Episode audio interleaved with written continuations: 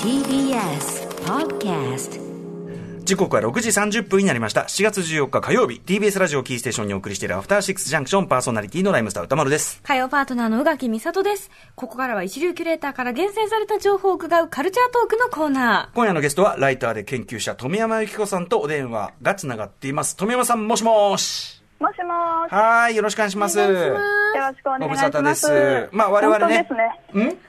ね、お久しぶりね。お久しぶりね。あの、お電話でお話はね、これをしてますけど、あの、ズームの画面でね、あの、お顔も拝見できてということで、なんか、はいり立派な邸宅になんかね、いらっしゃいますね、なんか。後ろになんか見たこと、はい、見なんか非常になんかアカデミー賞、作品賞的ななんか非常に見たことある感じの家にいらっしゃる。どういう形の家なんていう家ですよね。これ、要ははい、パラサイト、ね、い半地下の家族のあの家ですよね。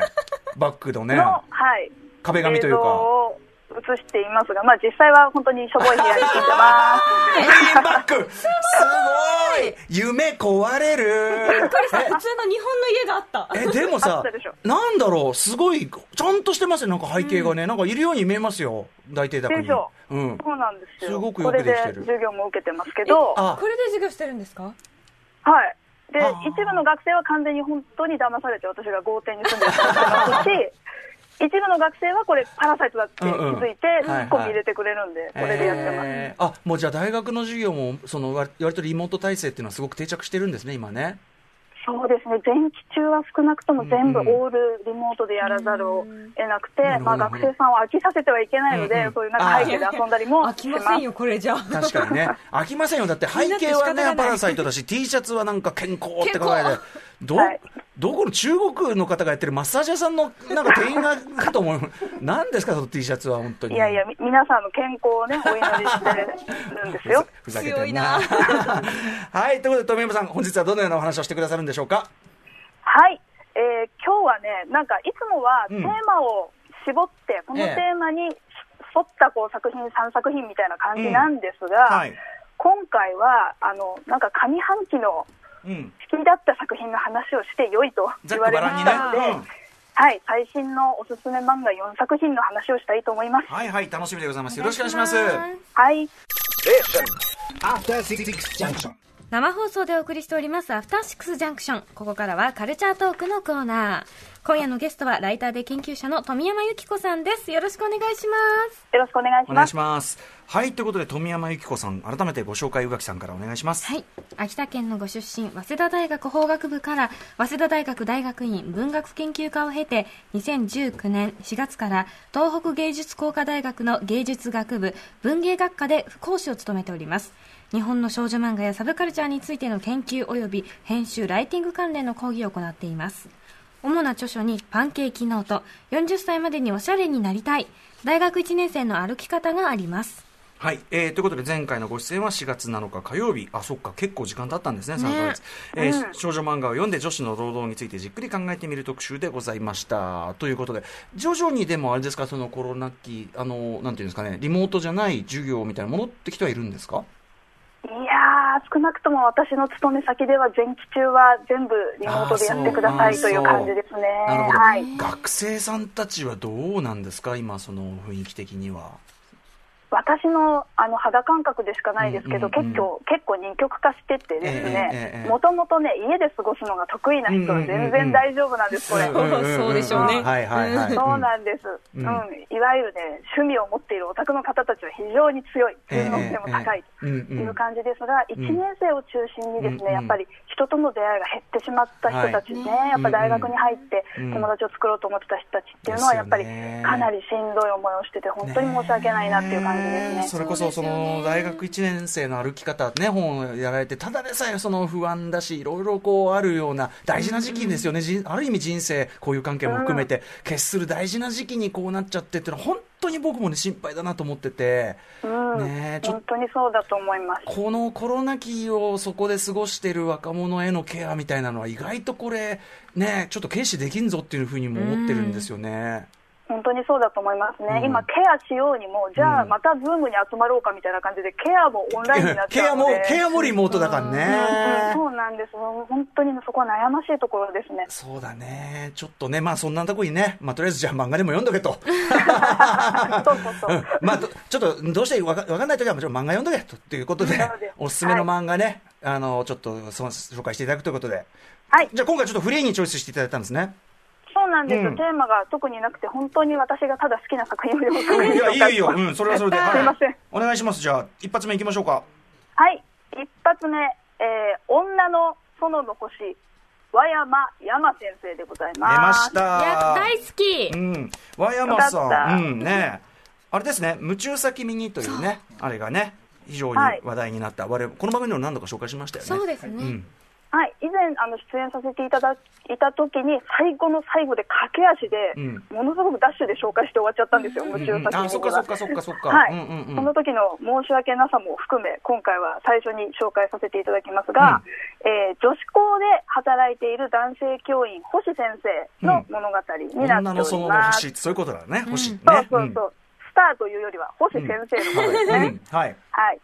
で、えーまあ、和山先生はですね、とにかく絵がうまいんですね。はいなので、あの、絵だけで笑ってしまうっていうのが、うんまずもうストーリー以前というか、うんうん。はい。で、あの、布袋さんっているじゃないですか、うんギタリストのギター。うんうんうん。の、あの、すごいそっくりな絵とか、似顔絵ね これね、はい。あの、もうみ答案、もう見てくれとしか言えない。答案にね、要するに生徒が謎の絵を描いてくるわけですよあれはね。日版日誌かなあ、そうか、違う違う、そうそうそうそうだ、そうだ。そうそうそううんうんそうそう。えー、布袋さんの絵が非常にうまいとかですね、あとは、あの、眉毛を描かれた犬の絵とタピオカ？タピオカっていう名前のね、そううん犬がいるんですけうんど、眉毛を描かれた犬であるとか、あとは作中作っていうんですかね、あの、はいはい。女子高生がこんな漫画描いてるんですけどって言って描いてる絵が、もう漫画の作品が絶妙に下手くそっていう感じとかうんうんうですね、ん。そのうまいからこそ描ける下手な絵ってあるじゃないですええか。ええ。みたいな感じで、もうまずビジュアルだけでオチが決まってるとか笑えるとかっていうのがかなりあのたった一冊まだ一巻ですよ、うんうんうん。の中にかなりあるので、うん。まあ、まず絵師としてすごいっていうことを言っておきたいっていうのがまず一つです。はい。はい。夢中さ君のの時もそうですけど、なんていうの、ものすごい、こう、ちゃんとした絵で、し真顔で、要は真顔真顔のの、絶妙な表現できない顔がすごいお上手ですよね、うんうんただ、なんなんなんだその形容しがたい感情みたいな顔がうんうん。うまい、うんうんうん。そうそうなんか喜怒哀楽のどれでもないみたいな顔を描くのが非常に確かに確かはいに。うんうんうん。うまい方ですね。はいはいで結構ネタもそんな感じでですね基本的にまあコメディで笑えるお話なんですけれども、まあ、並列で繰り広げられるおかしな出来事っていうのがこうずっとこう続いてきて、まあ、読むほどにつぼっていくと。でしかもそれが、まあ、私、女子校出身だったので、そう思うのかもしれないんですけど、女子校時代もこういうテンションあったなっていう妙なリアリティがあるんですよね。なんか真顔でへ、真顔で変なことをしてるやつが一部いるっていう。ハイテンションじゃないんだけど、お前ら一体何をやってるんだみたいな人が学園にいたなっていうこととか思い出して、うん。実はフィクションなんだけど、むちゃくちゃリアルなんじゃないかなっていう気がこうしてくると、でそれがまあ絵のうまさというような説得力ともまあ相まってね、うん。はい、読むほどにまあハマっていくと、うんうん。そしてまあなんといっても、星先生が愛すべき男すぎるという話です。最高、うんうん。はい。星星先生、でもまだちょっと謎っていうか、ね、ちょっと全貌がまだ読者でさえちゃんとつかまないところっていうか、衝撃な事実が最後の方で発覚しましたが本当に？みたいな。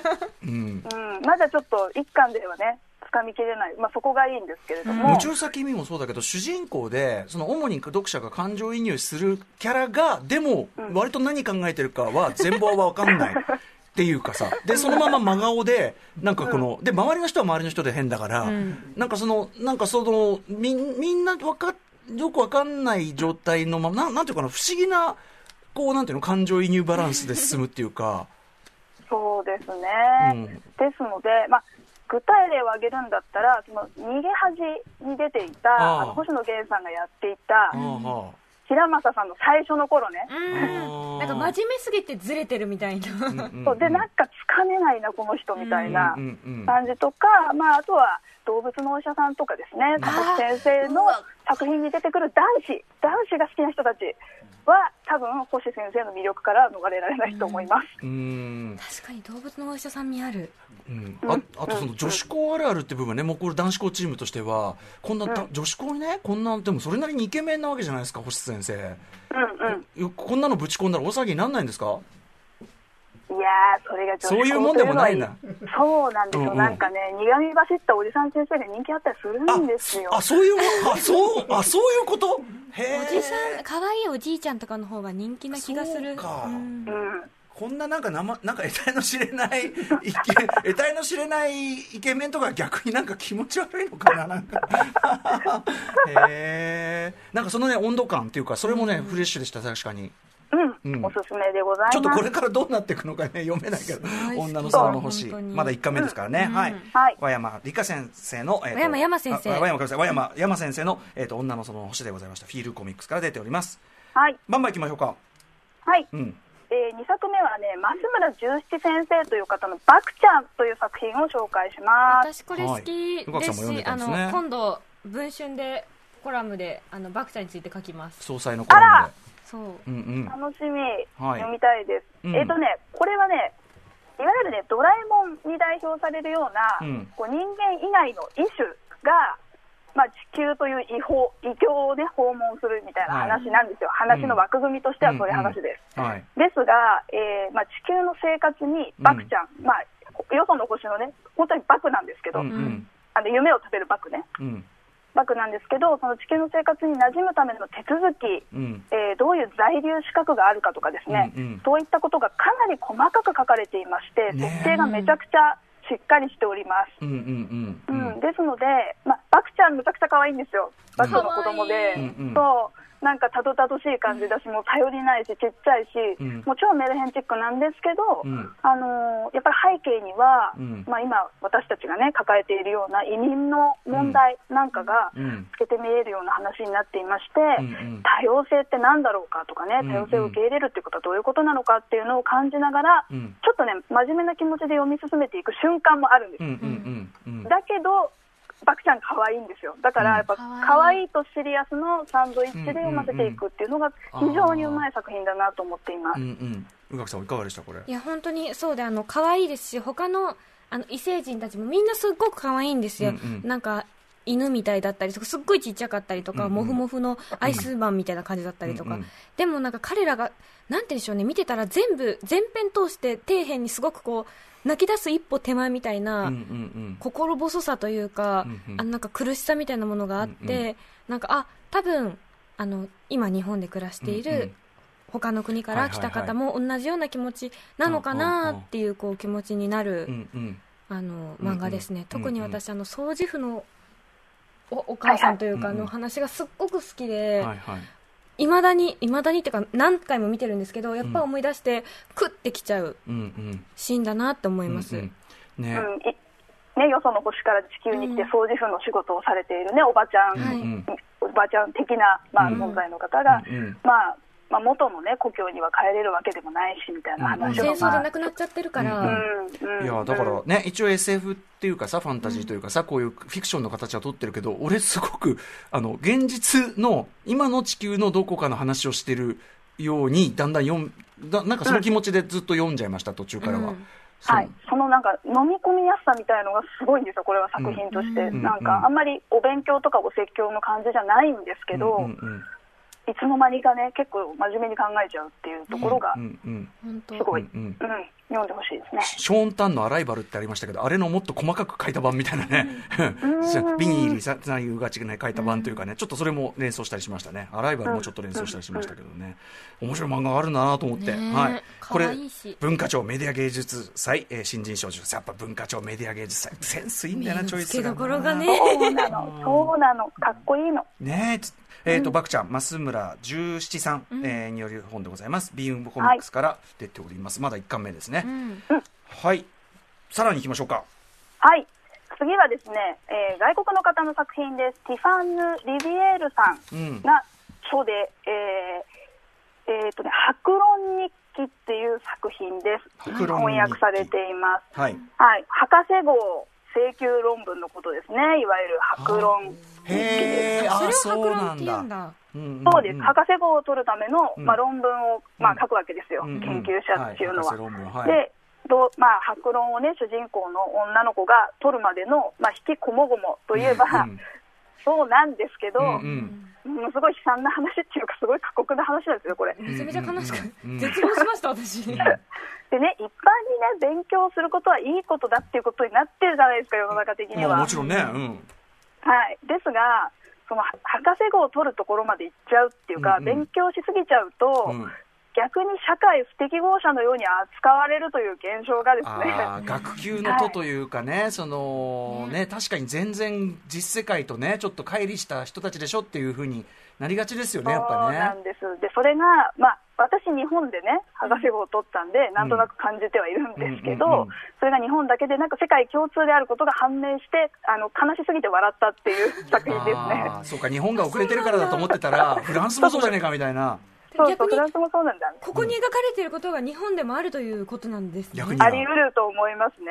あの、うん担当教員による指導があってないようなもので、実は結局自分で立ち向かっていかなくちゃいけないっていう結構孤独な作業であるっていうのも、うんうんちょっと理系とかだと分かんないんですけど、ラボでみんなでやるとかあるかもしれないんでただ、文系の学者っていうか、まあ、うんうん大学院ぐらいまで行ってる人はこれ読んだらもう共感しかないっていう。だからすごいロルベない状態でやってんのね、これ、本当に。そうなんですよ。で、なんかね、あの、クリスマスとかに実家に帰るとね、いつまで勉強してんだみたいなこと言われて責められたりとか。あとやっぱりそういう研究が、その、要は、なんていうの？こう、何の役に立つの？みたいなことを言われる、言われがちみたいなさ。うんんそうですね、まあ、この作品の中ではカフカの研究をしたいという女性が出てきますけれどうんうん。うんも、まあ、それをやって一体何になるんだっていうことが、まあ、家族もよく分かってないし、ん。一緒に住んでる恋人ですら分かってないという感じなんですよね。うんうんでそれをうまく、ね、説明やっぱできないんですよ、研究者って。うんうん。やらなくちゃと思ってやってるだけで、なうんうん。なぜやるべきかなんて考えてないので、うんうんうんうん。もう共感しかない、本当に。勉強というのは気づいたらしている、まあ、病気のようなものなので。す。えーでも富山さんから見てあるあるなんだこれやっぱうん、ちょっと現実より過酷に書かれてるような気はするけど、でも、ほうんうん。ほんのちょっとのデフォルメって感じですね。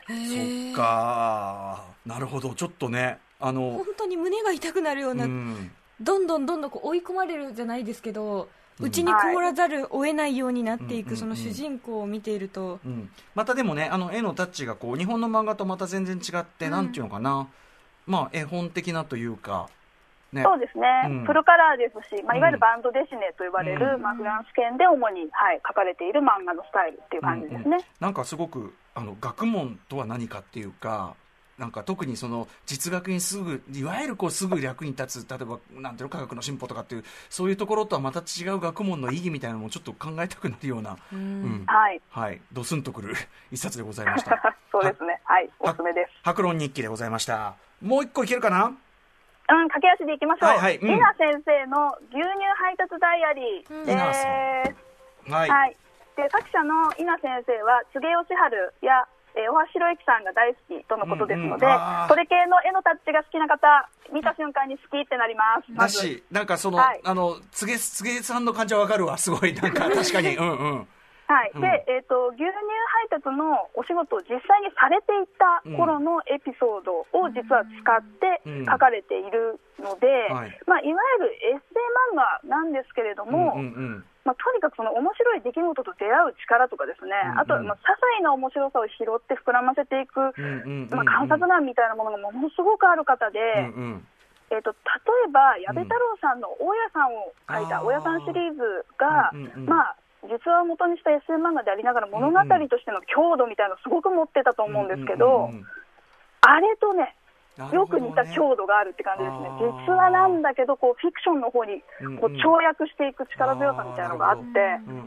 うそれをまあその柘植先生などをね、うんうん彷彿とさせるうんゆるい絵で描かれているっていうところが、無能の人とかみたいなね、なんかこう、そうです、そうです。うん、生きてることそのものがなんかもう、なんつうの？なんとも言えない味わいをね、醸すっていうそうなんか。ですね。で、牛乳配達の仕事も過酷ですしね、営業とか全然うまくいかなかったりとか、うんまあ、玄関開けたらなんかおっぱいが出てるおばあちゃんがいたりとか、も大変なんですよ、本当に。普通にだからね、そのなんていうの、ななんていうかな、職業なるほどものっていうか、はいそういうものとしてもすごく面白かったし、そうだと思います。うあんまりないと思うんですよね、牛乳配達の物語っていうのは。はい。そういう意味でも、まあ、おすすめだし、これがデビュー作っていうのもすごくて、映画さ、あの、やっぱりさ、どんどん後ろに行くにつれて、どんどん上手くっていうか、だんだんこう漫画としての手をだんだんこう固まっていく感じというか、そはい、こも面白かったよね。ペンに確信がね、あうん、のそうそうそうそう、その感じかもしれない。そうそうそうそうそう。確信がこもっていく。そう、デビューしたての作家さんならではの、はい、楽しみかなともしますね。なんかその、なんか、なんていうの？その生活、その牛乳配達のあれと慣れていくプロセスと、この絵がしっかりしていく感じが、なんかね、作品的に合ってて、はい、うん、なんかいいいい流れにもなってる感じがしましたね、これね。そうなんですよ、うんこれもね、もう見てほしい、とにかく。イナさんってのはこれあの一応アルファベットとかね INA と書いてイナ先生でございます、はい。えー牛乳配達ダイアリーこちらトーチコミックスから出ております、さあということで、えー、あっという間に時間来ちゃいましたよ、うん、あれ？ああモビー！びっくりした。横に今富山先先生の横にですね、えー、まあね、えー旦那さんパートナーであります。マジしん、はい。しくじんなよってスクービードゥモビーさいうん。はい。T シャツを着て。消えていった。すいません。い一瞬だけ出てきましたけど、はい、うん去りました。はい。裏に帰っていったんですね。うん。モモビ、モビ元気また待ってるよ、あのね、スクービーでもね。はい。ということで、富山さん、何か、はい。ええっと、じゃあ今日富山さんご紹介いただいた漫画をおさらいしておきましょうか。はい、はい。和山山先生の女の園の星。増村十七先生のバクちゃん。ティファンヌ・リビエールさんの白論日記。イナさんの牛乳配達ダイアリーの4作品でしたはい。ということで、ありがとうございました。どれもちょっと全然違う方向だったし、うんね。はい面白かった面白かったですね。はい。ということで、富山さん、えっ、と、いろいろまあね、あのーお忙しいとは思いますが、よろしくお願いします。今後とも。今後ともよろしくお願いします。はい。お知らせ事なんてありますか？えー、あります。えー8月の1日、2日に私の勤め先である東北芸術工科大学でウェブオープンキャンパスというのをやります。全国どこにいらしてもインターネット環境があれば参加できます。私もなんか授業紹介動画とかを撮れと言われていて、これから撮ったりするので、あの、冷やかしでも何でもいいのでいらしてくだされば幸いえです。ー誰でもそのじょあの受講というかできるということなんですかね。はい、あとまあトークショーがあったりとか、いろんなイベントを用意してますのへで、まあ詳しくは大学のホームページをご覧くださいという感じですね。東北芸工大ですね。はい。はい。ありがとうございました。はい、ということで、えー今夜のゲストはライターで研究者の富山由子さんでした。またありがとうございます。ありがとうございましたモビーも元気でね。After Six Junction.